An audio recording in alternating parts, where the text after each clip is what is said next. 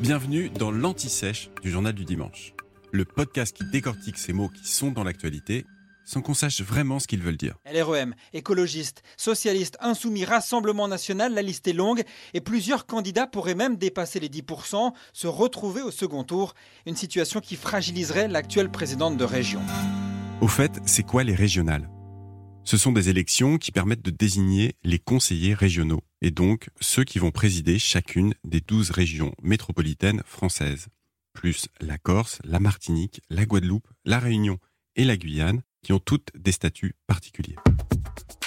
Alors le scrutin a lieu les 20 et 27 juin prochains et se déroulera en deux tours. Les candidats se présentent sur des listes par département, mais l'élection est bien régionale. Dans toute la région, en fait, le bulletin de vote est identique, mais les candidats sont répartis dans des sections départementales. Les listes sont paritaires, elles doivent être une alternance stricte d'hommes et de femmes. Pour se maintenir au second tour, une liste doit obtenir au moins 10% des suffrages exprimés.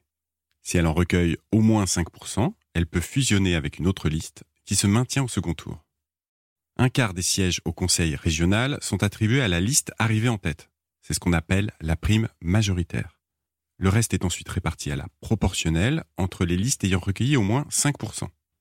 Les élus vont former une assemblée, la liste majoritaire constituera l'exécutif et élira son président. Alors voilà pour le côté électoral. Mais à quoi ça sert? Les régions ont de nombreux pouvoirs. Promouvoir le développement économique, social, sanitaire, culturel et scientifique de la région.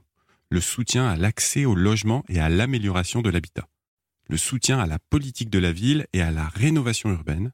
Le soutien aux politiques d'éducation, à l'aménagement et à l'égalité de ces territoires. Voilà ce que dit la loi.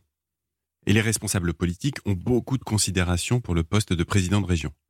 Ségolène Royal, Xavier Bertrand, Valérie Pécresse, Laurent Vauquier, Jean-Yves Le Drian, François Fillon, mais aussi Valérie Giscard d'Estaing, ont tous été présidents de région.